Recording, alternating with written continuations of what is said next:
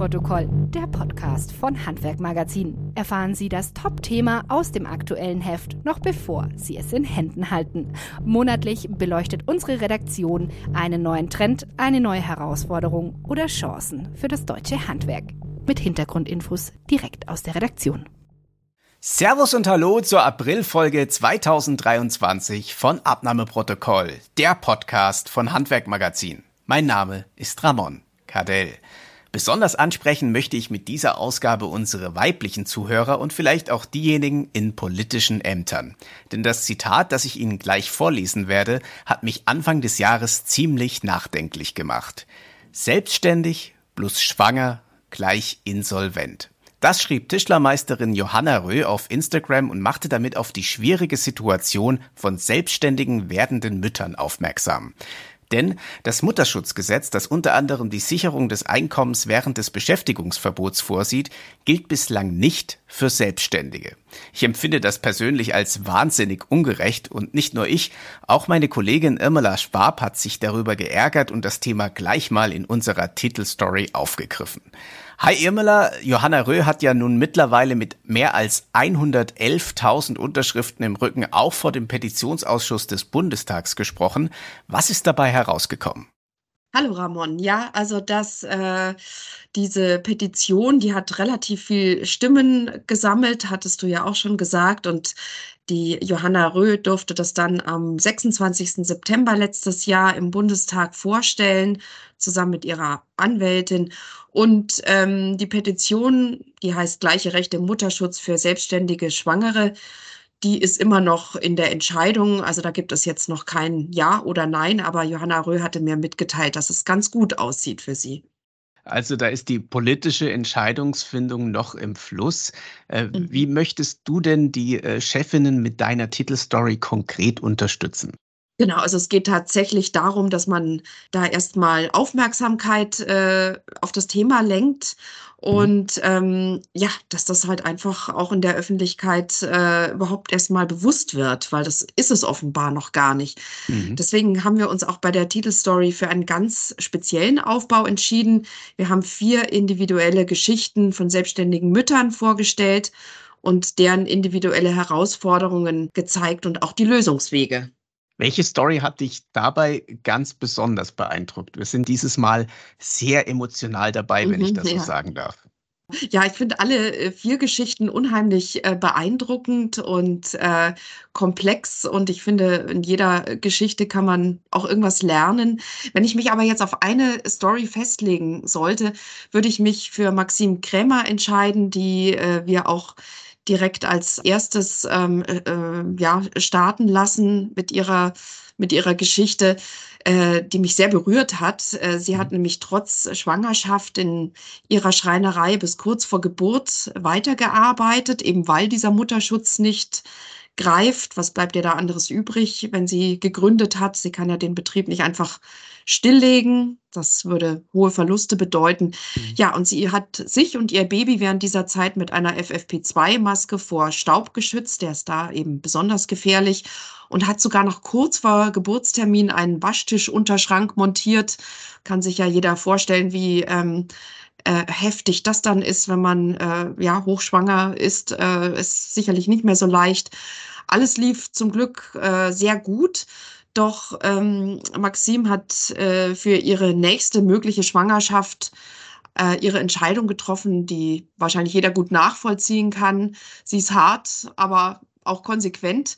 Maxim hat ihren äh, Betrieb jetzt geschlossen, Ende Februar erst, äh, also ganz frisch hat da auch äh, bei der internationalen Handwerksmesse in München neulich drüber geredet. Also man hat echt gemerkt, äh, wie schwer ihr das fiel. Mhm. Aber sie hat sich eben jetzt für eine angestellte Tätigkeit in einer Berufsschule entschlossen, wo sie ihr Wissen auch weitergeben kann. Also sie bleibt der Branche erhalten und hat auch in Aussicht gestellt, vielleicht irgendwann wieder ihren Betrieb eröffnen zu können, was eigentlich ein sehr schöner, sehr schöne Zukunftsaussicht sein könnte. Ja, beeindruckend und auch wichtig, das so zu erzählen. Und ich habe just heute Morgen auf spiegel.de gelesen, dass man eben auch nicht nur über die totalen Erfolgsstories berichten sollte, also über die Bill Gates und äh, Beatles dieser Welt, sondern eben auch über die Probleme und Fälle, bei denen nicht alles reibungslos läuft, wie mhm. beispielsweise bei Maxim Krämer. Gibt es denn auch einen echten Best-Practice-Fall, also bei dem wirklich weitestgehend alles geklappt hat? Ja, also da haben wir auch eine Dame gefunden, eine Handwerkschefin, Meisterin äh, im Kfz-Gewerbe und äh, die war sozusagen meine erste Kontakt, äh, also Ansprechpartnerin bei meiner Geschichte. Und ich dachte mir, mhm. Mensch, die hat ja überhaupt gar keine Probleme. Im Gegenteil, sie sagte mir noch, also das ist das Beste, was ihr überhaupt passieren konnte. Sie ist alleinerziehende Mutter zweier Kinder, die sind allerdings jetzt keine Babys mehr. Und insofern kann sie das natürlich von vornherein schon mal besser handeln, weil die Kinder sind bis nachmittags gut betreut in der Schule mit Nachmittagsbetreuung. Äh, Frau Baumgart hat auch eine Mutter, also die Oma quasi der Kinder, die dann manchmal auch noch aushilft. Ähm, fasziniert hat mich aber, wie gut Miriam Baumgart ihren Betrieb organisiert hat. Äh, ihre Verwaltungsaufgaben hat, äh, die kann sie ja auch vom Homeoffice aus erledigen, hat sie mir gesagt. Das sind nämlich relativ äh, viele Dinge, die sie da erledigt. Äh, sie hat Mitarbeiter, die eben die operative Arbeit in der Autowerkstatt übernehmen. Und äh, insofern könnte sie als Chefin jetzt auch immer noch Mutter werden, relativ unproblematisch, natürlich immer vorausgesetzt, alles läuft gut, sonst ist sie tatsächlich in der gleichen Situation wie Maxim Krämer auch. Ähm, aber man sieht an dem Beispiel toll, dass sich auch alles gut organisieren lässt, wenn man das möchte. Kann man denn insgesamt Faktoren nennen, die wichtig sind, um Familie und eigene Firma gleichzeitig zu meistern? Müssen da beispielsweise die Eltern oder Schwiegereltern nebenan wohnen, damit es funktioniert, oder geht es auch anders? Ja, das wäre natürlich so der Idealfall. Und hm. bei vielen Handwerksbetrieben ist es ja auch so üblich, dass man sich da unterstützt und aushilft. Mir hat ähm, Professor Birgit Ester vom Institut äh, für Betriebsführung, mit der ich auch gesprochen habe, in dem Zusammenhang äh, gesagt, dass es sich natürlich empfiehlt, ein großes Netzwerk aufzubauen, bestehend aus Familie, Freunden und Bekannten.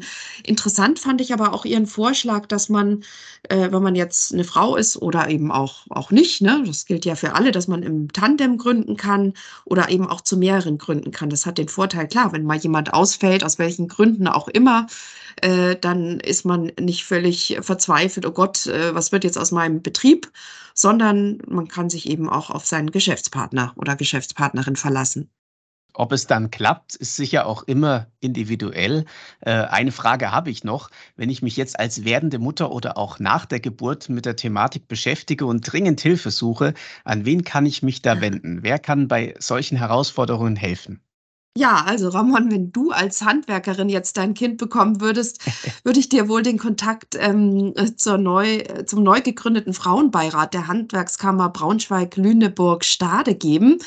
Äh, dieser Beirat hat sich gerade erst äh, gegründet, äh, glaube im Februar, und hat sich zum Ziel gesetzt, eine positive Willkommenskultur für Frauen in den Betrieben zu schaffen und Frauenperspektiven im Handwerk aufzuzeigen. Und wer hat den Beirat gegründet? Das war die, die ehemalige Bundesvorsitzende der Unternehmerfrauen im Handwerk, so die Heidi Kluth, die jetzt Vizepräsidentin der Handwerkskammer ist. Alles klar, dann bleibt mir zum Abschluss nur noch meine Standardfrage zu stellen. Du kennst das schon. In zwei Sätzen, warum sollte man diese Titelstory unbedingt lesen? Ja, weil sie aufmerksam macht auf ein sehr wichtiges Thema, das bislang sowohl von Politik als auch von der Gesellschaft viel zu wenig Aufmerksamkeit bekommen hat und jetzt hoffentlich bekommen wird. Ja, herzlichen Dank dir, Irmela. Da kann ich mich nur zu 100 Prozent anschließen. Das Thema Selbstständigsein und Schwangerschaft sollte viel mehr Aufmerksamkeit genießen. Man sollte sich nicht zwischen Beruf und Familienplanung entscheiden müssen. Danke auch an Sie, liebe Zuhörer, fürs Zuhören. Die nächste Folge dieses Podcasts hören Sie dann wie immer wieder in etwa vier Wochen. Bis dahin alles Gute, bleiben Sie gesund und drücken Sie die Daumen, dass bald auch Selbstständige vom Mutterschutzgesetz voll geschützt werden. Das war Abnahmeprotokoll, der Podcast von Handwerkmagazin.